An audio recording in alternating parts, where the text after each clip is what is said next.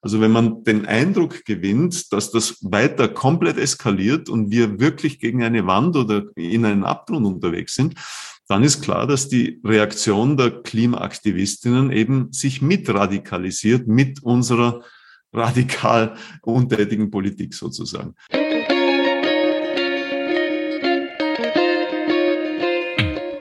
Willkommen bei Ganz offen gesagt mein Name ist Barbara Kaufmann. Wo stehen wir beim Klimaschutz? Wie ist die österreichische Klimapolitik zu bewerten? Und was steckt hinter dem zunehmenden Klimaaktivismus?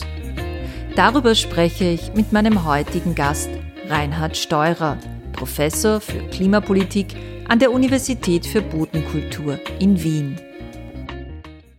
Lieber Herr Professor, danke, dass Sie sich für uns Zeit genommen haben. Sie sind sehr beschäftigt momentan und haben uns trotzdem terminlich hineingeschoben. Das ist sehr freundlich. Vielen Dank. Vielen Dank für die Einladung und einen schönen Tag.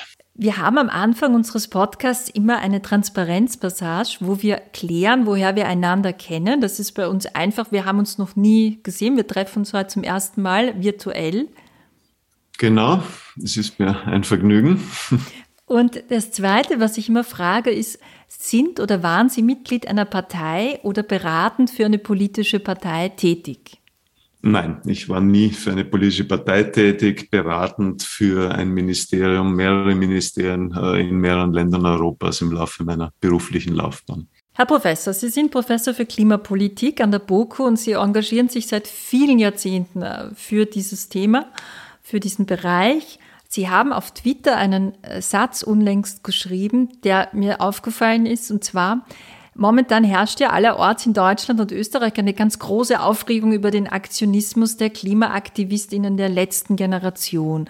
Und Sie haben dazu geschrieben, Sie sind der Feueralarm für eine schlafwandelnde Gesellschaft in einer brennenden Welt und Wissenschaftler bekräftigen, das ist kein Fehl- und kein Probealarm, das ist ernst.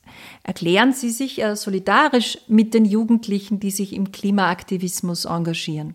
Ich erkläre mich zu 100 Prozent solidarisch mit allen Aktivistinnen, die auf friedliche, gewaltfreie Art und Weise versuchen, der Gesellschaft zu vermitteln, das, was Wissenschaftlerinnen seit Jahrzehnten zu vermitteln versucht haben und nicht sehr gut darin waren, offensichtlich. Also äh, tatsächlich ist es so, dass was die Klimaaktivistinnen sagen, nämlich dass wir auf eine Klimakatastrophe zusteuern, sich wirklich vollständig mit dem deckt, was Wissenschaftlerinnen sagen, nur dass sie eben mit aufrüttelnden, irritierenden Aktionen weit mehr Aufmerksamkeit dafür herstellen.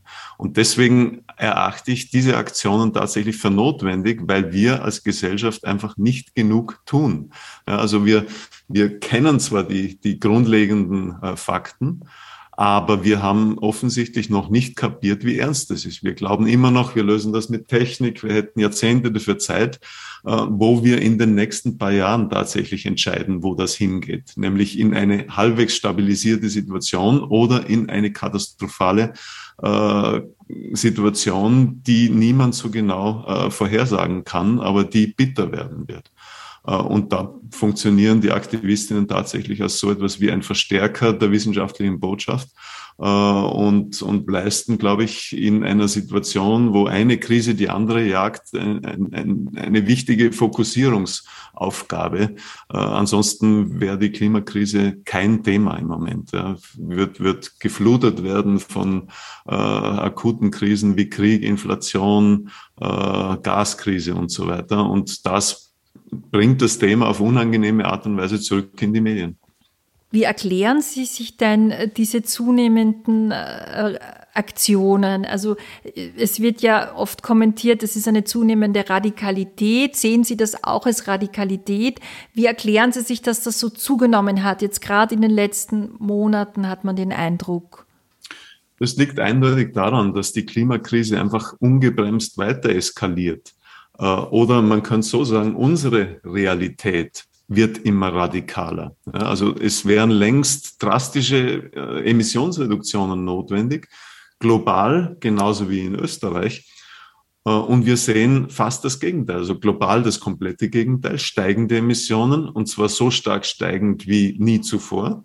Und in Österreich sehen wir stabile bis schwach sinkende Emissionen. Das ist eine radikale Realität, weil sie an der physischen Notwendigkeit vorbeigeht. Äh, und die Reaktion auf diese radikale fossilenergiegetriebene Realität ist dann eben eine klimaaktivistische Radikalität sozusagen, nachdem friedliche Massenproteste zu wenig bewirkt haben. Also die Fridays for Future Bewegung 2019 hat zu einem Aufrütteln geführt. Ja, da, da ist die Gesellschaft dann quasi in einen richtigen Kurs eingeschwenkt. Ähm, wir sind seit 2019 deutlich besser unterwegs im Klimaschutz als zuvor. Aber es zeigt sich in allen und auf allen Ebenen und in jeder Hinsicht, dass das alles viel zu langsam und viel zu wenig ist. Äh, und wenn dann Politik, Regierungen nicht angemessen korrigieren, und das ist tatsächlich im Moment der Fall. Also wenn man den Eindruck gewinnt, dass das weiter komplett eskaliert und wir wirklich gegen eine Wand oder in einen Abgrund unterwegs sind, dann ist klar, dass die Reaktion der Klimaaktivistinnen eben sich mitradikalisiert mit unserer radikal untätigen Politik sozusagen. Äh, und somit ist es eine logische Reaktion auf das, was äh, wir äh, gesellschaftlich machen.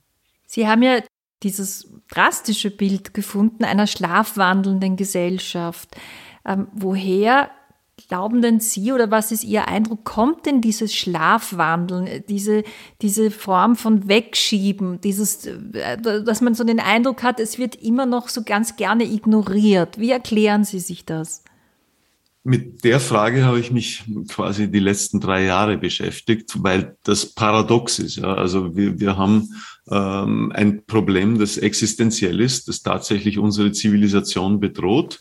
Wir haben auf der anderen Seite eine Mehrheit der Gesellschaft, die das wissen kann, wissen sollte, die bereit ist, etwas zu tun.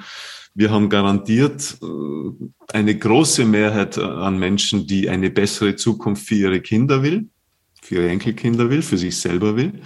Und trotzdem kriegen wir es nicht auf die Reihe. Warum ist das so? Äh, es ist schlussendlich, glaube ich, relativ einfach, wenn man da weit genug äh, sich hineingedacht hat. Es ist eine Kombination aus Macht und Ohnmacht. Die Machtkomponente äh, liegt darin begründet, dass sehr mächtige, mit viel Geld getriebene fossile Interessen natürlich versuchen, das bestehende System aufrechtzuerhalten. Mit Lobbying, mit politischer Einflussnahme, mit Desinformationskampagnen. Das wäre die noch leicht zu verstehende offensichtliche Seite. Und dann gibt es eine ohnmächtige Seite, nämlich äh, quasi die, die Psyche des Menschen. Ähm, wir sind in einer Art fossilen Realität gefangen. Wir haben eine systemische Abhängigkeit von Fossilenergie. Jeder Einzelne merkt dass wenn er versucht, klimafreundlich, klimaneutral zu leben. Das ist de facto unmöglich in unserer Gesellschaft. Äh, wir wissen das. Wir wissen, was wir damit anrichten. Äh, und dieser Zustand ist eine massive kognitive Dissonanz. Das heißt, es ist ein innerer Konflikt, den wir da tagtäglich leben, äh, den wir irgendwie auflösen müssen. Die einfachste physische Auflösung wäre, weniger fossile Energie zu verbrauchen, Emissionen zu reduzieren. Das geht aber nicht, weil wir eben in einem System drinstecken, äh, wo das schwer möglich ist. Also gibt es andere Möglichkeiten, mit dieser Dissonanz umzugehen. Und das sind äh, Abwehrmechanismen beziehungsweise kognitive Tricks, die wir tagtäglich anwenden. Äh, und die Tricks sind dann eben, das Problem zu verdrängen, zu verharmlosen, im Fall der FPÖ ganz krass natürlich zu verleugnen, gibt's gar nicht, ist kein Problem beziehungsweise in, in letzter Konsequenz dann so tun, als ob wir es eh ganz gut lösen. Das ist dann das, was ich Scheinklimaschutz nenne. Äh, also Müll zu trennen, kleine Dinge im Alltag zu verändern und zu glauben, das reicht dann schon. Während man mit dem SUV weiterhin einkaufen fährt äh, und äh, die nächste Fernreise bucht reicht natürlich bei weitem nicht, aber für uns selbst können wir uns darüber hinwegtäuschen, dass unser Lebensstil im Grunde katastrophal schlecht ist. Äh, wir fühlen uns gut dabei und um das geht es im Moment. Also im Moment geht es uns darum, diese Dissonanz so aufzulösen, dass sie nicht so belastend ist, dass sie uns den Eindruck gibt, äh, das ist schon in Ordnung, so wie wir leben. Äh, ansonsten wird sehr vieles nicht mehr Spaß machen. Ich habe diesen Begriff des Scheinklimaschutzes bei Ihnen öfter gefunden. Wie ist es denn dazu gekommen in Ihren Augen, dass man, man, man hatte so den Eindruck, dass es ja schon seit Jahrzehnten mahnende Stimmen gibt, seit Jahrzehnten ich kann mich erinnern, in meiner Kindheit hat man schon gesagt, Umweltschutz muss stärker werden, die Pole schmelzen, ähm, immer diese Bilder von Eisbären, die allein auf einer Minischolle treiben etc. Wie kam es denn zu diesem Scheinklimaschutz? Es kam dazu aus einer Notwendigkeit heraus. Wir wissen eben schon seit Jahrzehnten, dass wir ein großes Problem haben, dass unser Lebensstil so nicht mehr passt. Aber damals fehlten die Lösungen, die physischen Lösungen. Ja, also Photovoltaik war sehr teuer, hat sich kaum auf Berghütten gelohnt, äh, wo, es kein Stromnetz gab. Da war der Dieselgenerator noch die, die Wahl, äh, der, der, die perfekte Wahl. Ähm, auch Wind war, Windkraft war äh, noch nicht in dem Maße verfügbar, Elektroautos schon gar nicht. Also es gab die physischen Lösungen gar nicht. Deswegen haben wir auf psychische Ausweisen auch ausweichen müssen, sehr früh weil wir diese kognitive Dissonanz gar nicht aushalten könnten. Ja, also es gibt da in der Literatur die schöne Formulierung, eine kognitive Dissonanz muss reduziert werden, so wie wenn wir Hunger haben, essen. Ja, das, das ist keine Präferenz, das ist ein, eine Notwendigkeit, diese Dissonanz loszuwerden. Äh, und mangels physischer Lösungen haben wir dann eben perfekte psychische Auswege erfunden die eben heute noch in Verwendung sind, weil sie meistens einfacher, leichter anzuwenden sind wie die physischen Lösungen. Äh, und da kämpfen wir gerade. Also jede Ausrede, die wir hören, äh, von die Chinesen sind doch schuld bis was nützt es, wenn ein kleines Land wie Österreich mit 0,2 Prozent der globalen Emissionen reduziert, All diese Ausreden helfen uns, mit dem weiterzumachen, was wir jeden Tag tun. Äh, und rechtfertigt ein Stück weit mit dem Auto zu fahren, äh, mit dem Flugzeug zu fliegen, ohne dass man sich wirklich schlecht dabei fühlt. Wie kann es eigentlich sein, dass wir auch immer noch Meinungstexte lesen, in denen die Rede ist von Anpassung an die Klimakrise oder Klimahysterie? Das ist ein Terminus, der auch ganz oft fällt. Was denken Sie, wenn Sie das lesen? Wir müssen uns ja nur anpassen. Es muss nur, also was, was geht da in Ihnen vor? Mein erster Gedanke ist, oh mein Gott, Sie haben nichts verstanden. Äh, und interessanterweise kommen diese Aussagen gerade jetzt in der gegenwärtigen Situation mit diesem radikaleren Klimaaktivismus. Äh, und, und da schreibe ich dazu, es ist ein großes Verdienst der letzten Generation, dass sie quasi tatsächlich zeigt, wer das Problem und die Dringlichkeit entsprechend verstanden hat und wer im Grunde noch nichts kapiert hat. Ja, nämlich anders kann man nicht erklären, dass jemand von Anpassung an eine Katastrophe spricht oder dass jemand meint, das ist alles hysterisch. Ähm, dieses Szenario ist übertrieben. Nein, es ist nicht übertrieben. Es ist ziemlich genau so, wie die Klimawissenschaft es sagt, bis auf die Ausnahme, dass ich jetzt keine Jahreszahl draufkleben würde. In drei Jahren ist es zu spät. Also das ist etwas überschießend. Aber ansonsten ist es tatsächlich so, dass wir geradewegs und auf der Überholspur in eine Katastrophe unterwegs sind. Ähm, das ist schwer zu nehmen, wenn man an diesem Lebensstil, den wir eben so genießen, festhalten will. Und auch da ist dann der einfachste Ausweg, den Botschafter quasi zu delegitimieren, ihm zu sagen, die übertreiben, die haben ja keine Ahnung währenddessen man selbst keine Ahnung hat. Also im Grunde projiziert man das eigene Unwissen auf das Gegenüber äh, und kann so alles so lassen, wie es ist, bis es halt nicht mehr so ist, wie es einmal war, weil äh, die, die Welt dann ganz anders ausschauen wird. Aber das dauert noch ein paar Jahre oder Jahrzehnte und äh, dann hinterher kann man natürlich noch äh, das frühere, äh, die frühere Uneinsicht äh, wegleugnen und sagen, naja, ich habe nie gesagt das oder hätten wir gewusst, wie ernst es wird, dann hätten wir doch vielleicht mehr getan. Das Schöne bei den Klimaaktivistinnen jetzt ist, es kann in 20 Jahren niemand mehr sagen, es wäre zu wenig gewarnt worden. Also die, die Warnungen sind jetzt mittlerweile so laut, Wissenschaftler bestätigen, dass das eben kein Fehlalarm ist. Äh, und somit äh, ist der Letzte in der Gesellschaft eigentlich auf dem Stand, dass er nicht später sagen wir können, wenn wir das gewusst hätten. Man sieht ja auch manchmal ein bisschen eine Parallele äh, zur Pandemie. Insofern, als dass man da auch sehr oft äh, erlebt hat, oder lesen musste, dass Menschen, deren Grundausbildung, also deren, deren Ausbildung, die sie hinter sich gebracht haben, vielleicht nicht unbedingt mit Medizin zu tun hatte, sehr große Meinungstexte geschrieben haben zur Pandemiebekämpfung. Wie ist denn überhaupt Ihr Blick auf die Medienberichterstattung? Haben Sie da eine vielleicht eine konkrete Anregung oder vermissen Sie etwas massiv oder ist Ihnen die Berichterstattung äh, zu, zu, immer noch zu äh, positiv insgesamt, wenn es darum geht? Wie ist da Ihr Blick auf die Medien? Ich glaube, das Problem, das wir vor uns haben und, und auch die Bereitschaft, das Notwendige zu tun, herzustellen, ist so groß und so schwierig, dass man das durchaus mit der Berichterstattung zur Corona-Zeit vergleichen kann. Das heißt, wenn wir die Klimakrise ernsthaft lösen wollen, und eben nicht nur uns auf Technik verlassen, sondern auch Verhaltensänderungen brauchen, eine Unterstützung der Mehrheit in der Gesellschaft brauchen, dann bräuchte es wahrscheinlich eine Berichterstattung in der Dichte zur äh, Corona-Krise während den letzten zwei, drei Jahren. Weil da hat man dann klar gesehen, wenn intensiv berichtet wird, wenn die Dringlichkeit vermittelt wird, dann steigt auch die Bereitschaft für Maßnahmen, die nicht angenehm sind, nicht populär sind. Äh, und diese Dichte fehlt natürlich Sie ist in der Form wahrscheinlich auch gar nicht machbar, weil der Klimakrise eben diese Aktualität, diese Dringlichkeit fehlt. Ja, es, es gibt nicht ständig quasi Katastrophen, über die man dann berichten könnte, mit denen man dann eine Rechtfertigung hätte, über Klima zu diskutieren. Und auch an dem Punkt kommt dann die Bedeutung der Klimaproteste äh, zum Tragen, weil sie einer Krise, die die Dringlichkeit nicht hat, die daher schleicht, die im Grunde sehr langsam und gutmütig ist, die Dringlichkeit gibt durch künstlich hergestellte Aktionen. also wenn ein, ein Klingbild äh, quasi scheinbar überschüttet wird, in Wirklichkeit nur die Glasscheibe, dann erzeugt das auf einmal die Dringlichkeit, die das Problem selbst ganz selten hat.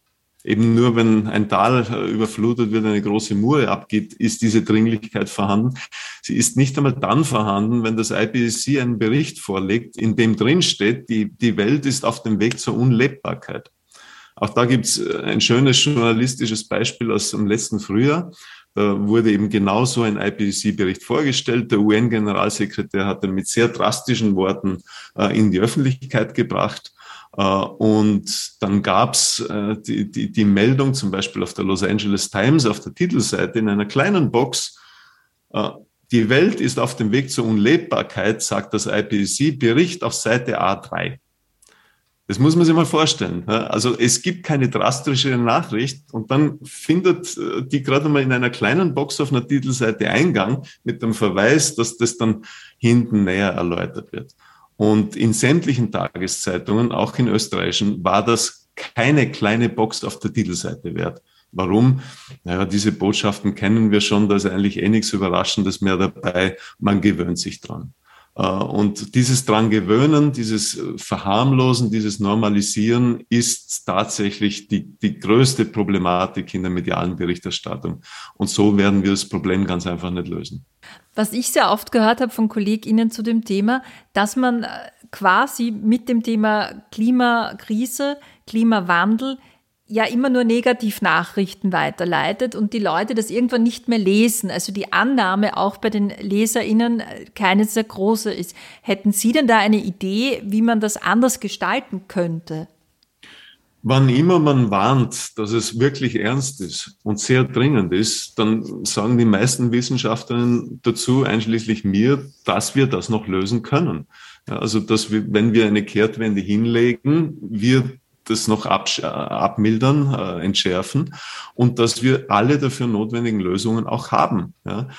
Äh, viel positiver wird's nicht mehr, weil diese positive Botschaft wird uns in den nächsten zehn Jahren schon langsam abhanden kommen, äh, wenn die Emissionen global nicht zu sinken beginnen. Also in zehn Jahren kann man nicht mehr sagen, wir werden das noch stabilisieren äh, und wir haben alles, was wir dafür brauchen. Da wird wahrscheinlich die Botschaft dann lauten müssen, naja, jetzt haben wir weitere zehn Jahre verschwendet. Die Klimakatastrophe wird sich kaum mehr abwenden lassen. Jetzt geht es nur noch darum, sie um ein, zwei Generationen hinaus zu zögern, aber sie wird wohl kommen. Also viel positiver wie jetzt wird es nicht werden. Äh, und das ist wichtig zu betonen, dass wir es jetzt noch ändern können. Sie werden ja auch nicht müde zu betonen, dass es gar nicht um den Klimaschutz geht, sondern Sie verwenden immer den Terminus Zivilisationsschutz. Ja? Wie meinen Sie das genau? Es ist ein großer Irrtum zu glauben, das sei irgendwie ein grünes Projekt oder wir müssten das Klima retten, weil das irgendwie arm wäre, äh, unter unseren Emissionen leiden würde. Äh, dem Klima ist das völlig egal. Die Welt wird sich weiter drehen, egal wie viele Emissionen wir ausstoßen werden. Es geht mittlerweile einzig und allein um das Überleben unserer Zivilisation. Äh, und da ist das Szenario ganz eindeutig so. Im Moment ist es am wahrscheinlichsten, dass wir diese Zivilisation, wie wir sie kennen, nicht halten werden. Außer eben, wir legen die Kehrtwende hin, bringen Emissionen weltweit runter äh, und dann äh, haben wir eine Chance. Also es geht tatsächlich um den Bestand der Zivilisation und nicht ums Klima. Äh, und somit ist es kein grünes Thema, sondern ein existenzielles Thema, das jeden interessieren sollte, außer er ist 80 und hat keine Kinder und Enkelkinder. Dann kann man vielleicht am ersten sagen, mir eigentlich egal, was in 10, 20, 30 Jahren sein wird. Wie sehen Sie denn die Klimakonferenzen, die regelmäßig abgehalten werden?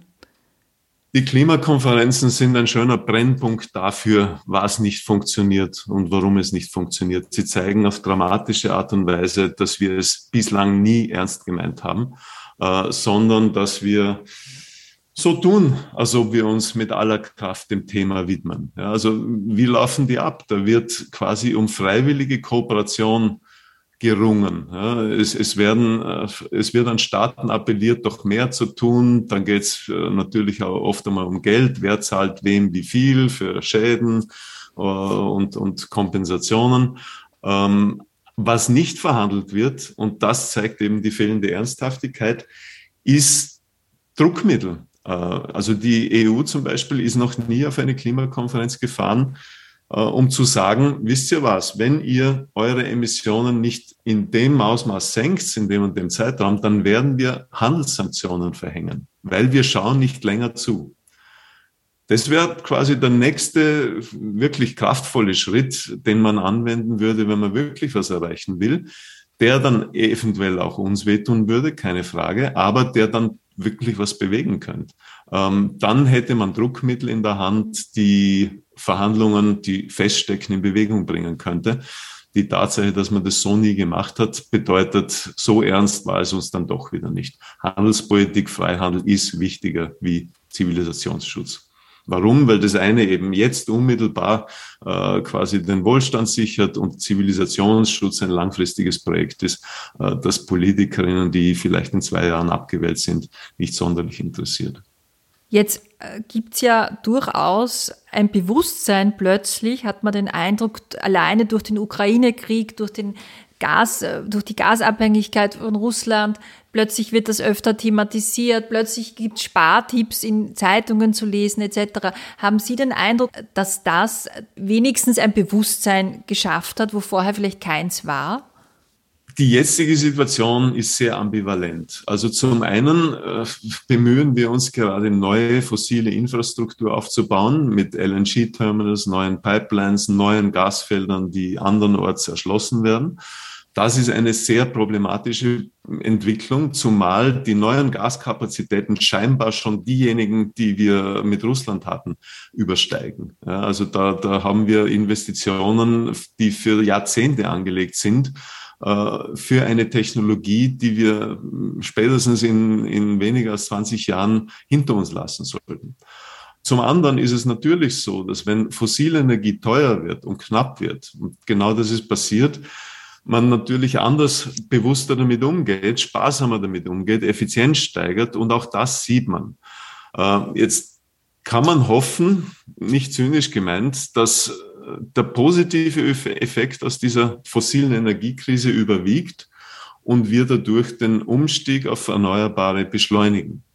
Äh, und ich vermute, dass es genau so sein wird. Also äh, die Gasabhängigkeit ist uns jetzt wirklich schmerzhaft auf den Kopf gefallen äh, und es wird vermutlich die, die Beschleunigung dieser Transition zu Erneuerbaren bringen.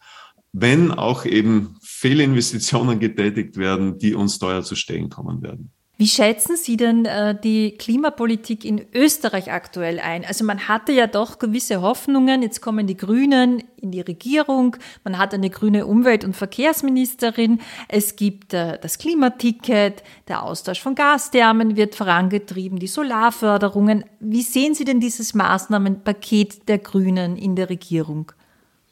Also vorweg kann man sagen, dass die jetzige Klimapolitik sicher besser ist als alles, was wir davor hatten. Das war aber auch nicht schwer, denn bis 2019 war es ein Desaster. Österreich war eines der am schlechtesten abschneidenden Ländern in Europa, wenn es um Klimaschutz ging. Ähm, jetzt ist Bewegung drinnen. Es ist deutlich besser wie zuvor, aber äh, und das ist das Einzige, was dann schlussendlich zählt. Das Ganze ist immer noch weit hinter den eigenen Zielen zurück. Das bedeutet, diese Regierung hat erklärt, bis 2040 klimaneutral sein zu wollen. Wenn das Beste aus beiden Welten realisierbar geworden wäre, dann wäre das Ziel durchaus realistisch und in Reichweite.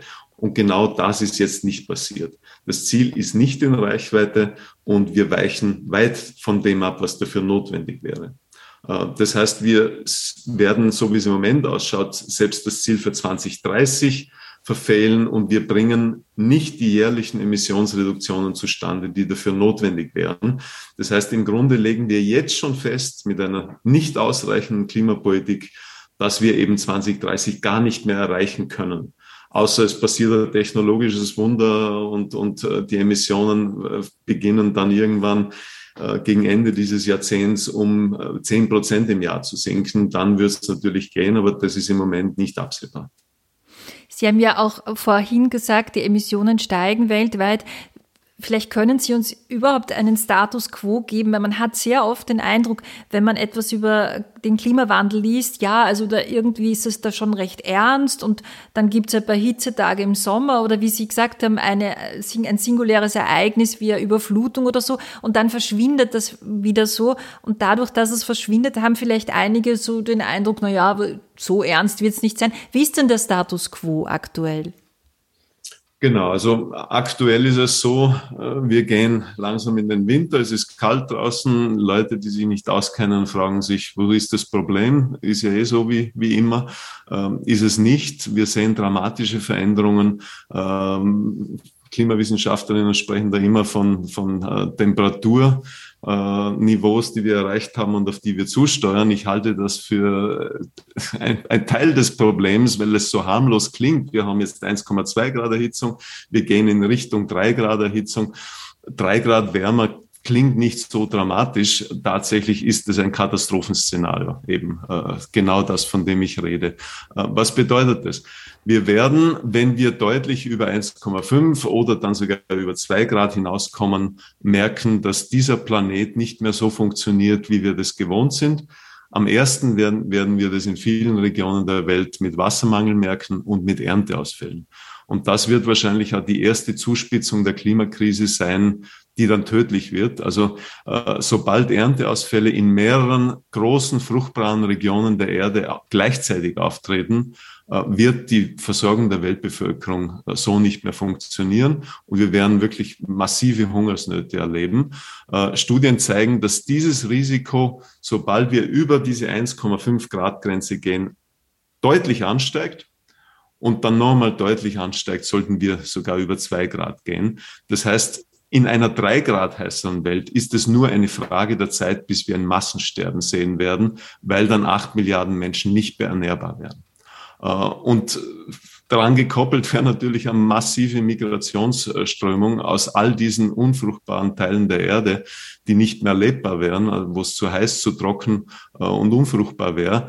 Und das ist dann der Punkt, wo eben die Zivilisation, wie wir sie kennen, in einem Chaos untergehen würde. Also wir reden da von, von gewaltigen Veränderungen, die in einer Demokratie schwer aushaltbar sind dann. Jetzt wenn man ihnen zuhört, werden viele vielleicht den Reflex haben, na ja, aber was können wir schon tun in so einem kleinen Land? Sie haben schon vorher gesagt, das wird sehr gerne so betont, naja, aber so ein kleines Land wie Österreich hat ja eh keine Chance, das sagen ja sogar PolitikerInnen, wenn man äh, ihnen zuhört zu dem Thema. Was sagen Sie da als Antwort? Erstens sind wir Teil der EU. Die EU ist der größte Wirtschaftsraum der Erde, der drittgrößte Verursacher von Emissionen. Und die EU kann ihre Ziele nur erreichen, wenn jeder einzelne Mitglied, wenn jedes einzelne Mitgliedsland liefert. Äh, je mehr Mitgliedsländer ihre Ziele nicht erreichen, umso unwahrscheinlicher wird es, dass die EU ihr Ziel erreicht. Und dass die EU ihre Ziele erreicht, ist eminent wichtig, weil sie eben global Vorreiter ist, Druck macht äh, und, und eben äh, der einzige verlässliche Akteur in Richtung Klimaschutz ist. Ähm, was dann fehlt, ist eben die Ernsthaftigkeit der EU, anderen Druck zu machen, die es nicht so genau nehmen. Äh, da wären wir wieder bei dem Punkt, dass die EU eben über Handelssanktionen reden müsste bei Klimakonferenzen, um den Druck aufzubauen. Äh, und da muss man natürlich auch klar sagen, das geht nur, wenn die Mitgliedstaaten das unterstützen würden. Also wenn alle oder eine Mehrheit der Mitgliedstaaten eine deutlich ernsthaftere äh, Position bei den internationalen Verhandlungen vorantreiben würden. Und wenn das so wäre, in Kombination mit äh, großer Unterstützung für äh, Vermeidungsmaßnahmen in ärmeren Ländern, dann kann die EU alleine sehr viel erreichen. Selbst wenn äh, sonst niemand anderer mitziehen würde. Äh, es würde es leichter machen, natürlich, wenn die USA auf der Seite der EU stehen würde, keine Frage. Äh, aber es gibt mehrere Beispiele, die zeigen, dass sogar einzelne Länder viel bewirken können.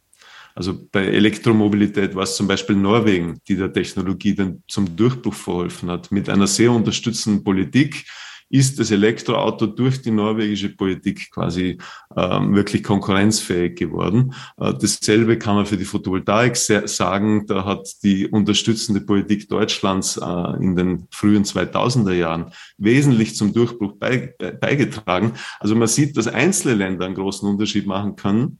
Äh, und einzelne Länder im Rahmen der EU hätten wirklich viele Möglichkeiten, wenn man sie ausschöpfen würde. Das heißt, es ist einfach kein Argument zu sagen, wir sind ein kleines Land. Es ist eine klassische Ausrede, möglichst wenig tun zu wollen, sodass alles so bleiben kann, wie es ist, bis nichts mehr so ist, wie es war. Genau. Gibt es denn auch Vorbilder innerhalb der EU? Sie haben jetzt ja zwei erwähnt, Norwegen und auch Deutschland, wo Sie sagen, das funktioniert gut, die, die machen eine, eine gute Klimapolitik oder da sind die Menschen irgendwie aufgewacht oder die Politik ist aufgewacht? Also Deutschland ist leider längere Zeit kein Vorbild mehr, sondern hinkt den eigenen Zielsetzungen weit hinterher, wurde vom Verfassungsgericht ermahnt, das ernster zu nehmen, bessere Ziele zu verabschieden und auch zu erreichen. Ähm, da ist tatsächlich ein Bruch passiert vor, vor vielen Jahren und die jetzige Regierung ist nicht vollumfänglich in der Lage, diesen Bruch wieder zu korrigieren. Ähm, wenn man in Europa nach bestmöglichen Beispielen sucht, dann ist im Moment Dänemark und Schweden äh, interessant ähm, weil die sehr ambitionierte Ziele haben, alles dran setzen, die auch zu erreichen, äh, die Emissionen wirklich deutlich reduzieren. Äh, und trotzdem muss man dazu sagen, gibt es Forschung, die zeigt, äh, dass selbst das, was Schweden tut, um den Faktor zwei zu wenig ist, wenn wir wirklich äh, unter 1,5 Grad bleiben wollten. Deswegen dann fast schon die Schlussfolgerung ist, äh, unter 1,5 äh, zu bleiben, unter diesem Limit, das auch im Paris-Abkommen erwähnt wurde, ist de facto mittlerweile unmöglich. Also das haben wir bereits aufgegeben. Äh, jetzt geht es um die Frage, wie viel können wir deutlich unter zwei Grad bleiben. Und da haben wir alle Hände voll zu tun, dass uns das gelingt.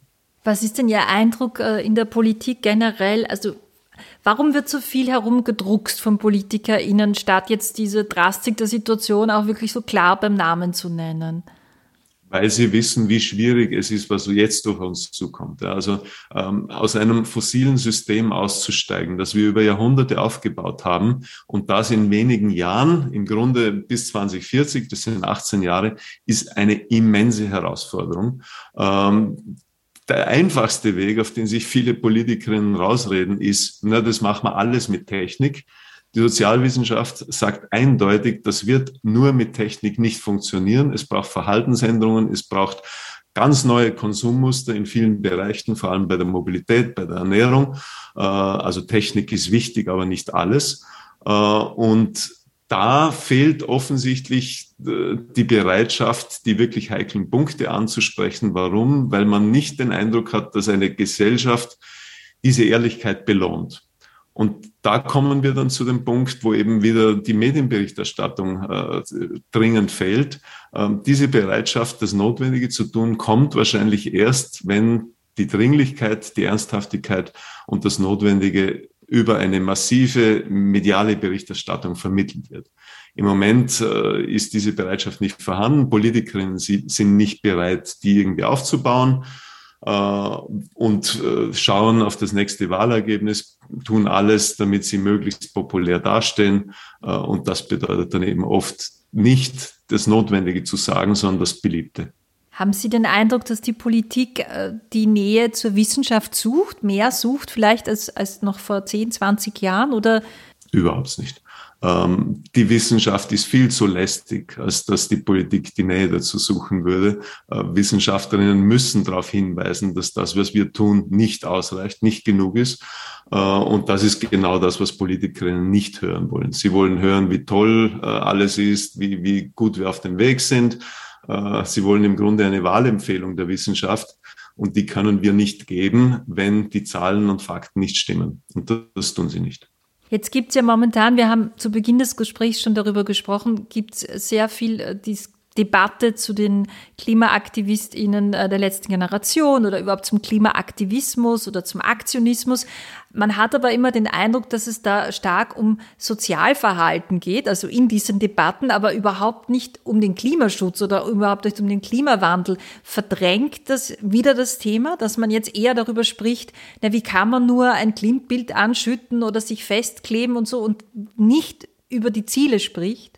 Ähm, wenn man nur über die Methoden spricht und nur über die Radikalität der Aktivistinnen, dann ist es ein weiteres Zeichen dafür, dass man eigentlich nicht daran erinnert werden möchte, wie fehlgeleitet unser Lebensstil ist. Ich habe das auf Twitter mal so formuliert, äh, redet nur über die Methoden. Äh, das ist für die Aktivistinnen unangenehm. Redet ja nicht über deren Motivation und ihre Anliegen. Da wird es nämlich für uns als Gesellschaft unangenehm. Äh, das sehe ich natürlich. Das ist ein, ein tolles Ablenkungsmanöver. Da kann man nur über die anderen reden, muss nicht über sich selbst nachdenken. Aber es gelingt den Aktivistinnen schon auffällig oft, auch ihre Motivation, ihre Anliegen und den wissenschaftlichen Stand anzusprechen. Äh, von einer Talkshow bei Markus Lanz äh, bis hin zu Zeitungsinterviews kommt das rüber. Und das ähm, ist sehr viel wert. Ja. Also in einer Situation, wo Klimawissenschaft quasi nicht mehr durchdringt, aufgrund von anderen dringenden Krisen, schaffen es die Aktivistinnen, dieser Botschaft zum Durchbruch verhelfen, indem sie eben die Dringlichkeit künstlich herstellen. Und das ist es vermutlich wert. Ob es dann ausreicht, ja, ob, ob uns das wirklich einen Schritt weiterbringt, kann man immer erst hinterher äh, sehen. Die Empirie wird jetzt sozusagen gesammelt, hinterher kann man sie analysieren. Äh, aber ich halte diesen Schritt der Verzweiflung für angemessen. Die Menschen merken den Klimawandel ja natürlich schon seit Jahren. Sie merken die Hitzewellen im Sommer, die mehr werden. Sie merken, dass ihre Altbauwohnungen nicht mehr angenehm äh, zu bewohnen sind in so Hitzephasen. Sie merken, Bauern erzählen von Dürren. Sie merken zum Beispiel auch in Wintersportortschaften, dass der Schnee ausbleibt oder dass es überhaupt schwieriger wird, die Pisten zu beschneien. Woran liegt es, glauben Sie, dass es nicht viel mehr Protest gibt, also auch einen breiten Protest und ein Einfordern von der Politik, etwas zu ändern? Weil die Folgen, die Sie gerade geschildert haben, noch zu harmlos sind. Ja, also die tauchen eben episodenhaft auf während einer Hitzewelle im Sommer äh, in manchen Wintern, wo der Schnee fällt. Äh, es sind eben einzelne Episoden, wo man merkt, es stimmt nicht mehr. Aber sie stellen noch nicht unseren gesamten Lebensstil in Frage, weil sie dafür noch zu harmlos sind. Das wird wahrscheinlich dann kommen, wenn wirklich äh, eine, eine flächendeckende Dürre und große Ernteausfälle stattfinden. Also wenn es dann wirklich ernst wird, und zwar nicht nur in der einen Talschaft oder in, in der Stadt, wo es heiß ist, sondern quer über den Kontinent. Äh, wir haben das Potenzial dafür sozusagen schon den Sommer gesehen, ja, vor allem in Frankreich und in Italien, wo Flüsse ausgetrocknet sind, wo man also wirklich gesehen hat, wo das hingeht. Das war erst der Anfang. Ja. Das war erst der Vorgeschmack auf das, was kommt. Das wird nicht mehr besser. Im Gegenteil, das wird jedes Jahr dramatischer, solange wir eben unseren Lebensstil aufrechterhalten. Äh, und Insofern können wir davon ausgehen, dass wenn die Folgen dramatischer werden und wenn sie groß genug werden, dann wird früher oder später so ein Umdenken stattfinden. Die große Frage ist, ist es dann nicht schon zu spät? Das ist möglich. Also sollte es erst in 10, 15 Jahren der Fall sein, wäre es zu spät.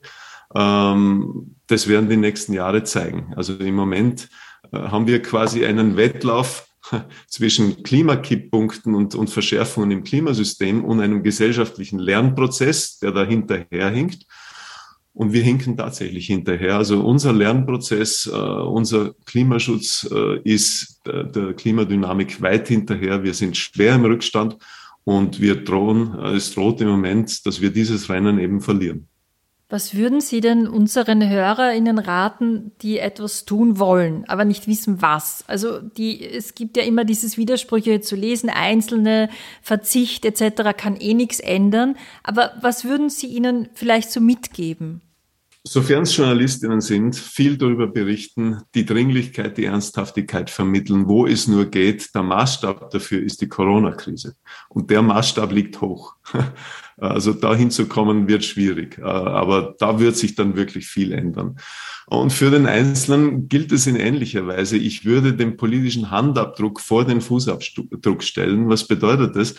Der politische Handabdruck ist zu sagen, zu signalisieren, äh, durch Protest, durch Kommunikation, wie auch immer, äh, dass das, was wir im Moment an Klimaschutz machen, nicht genug ist, dass es eine andere Politik braucht und die wird erst kommen, wenn sie eingefordert wird und wenn Parteien merken, dass sie die nächste Wahl verlieren, wenn sie das nicht ernst genug nehmen.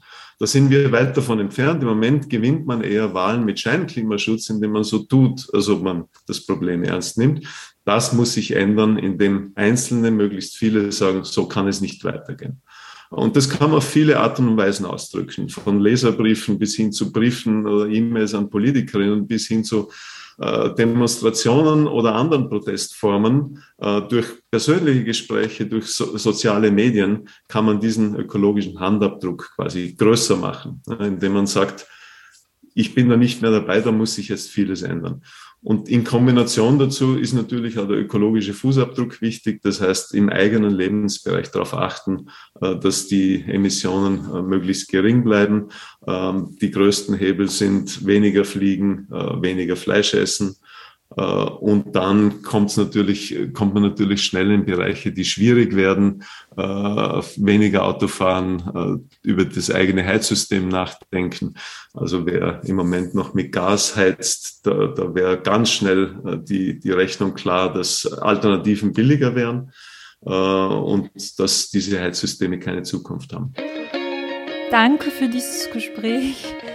Vielen Dank für die Einladung. Danke. Das war es schon wieder mit ganz offen gesagt.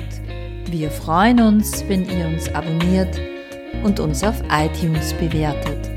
Bis zum nächsten Mal verabschiedet sich Barbara Kaufmann. Missing Link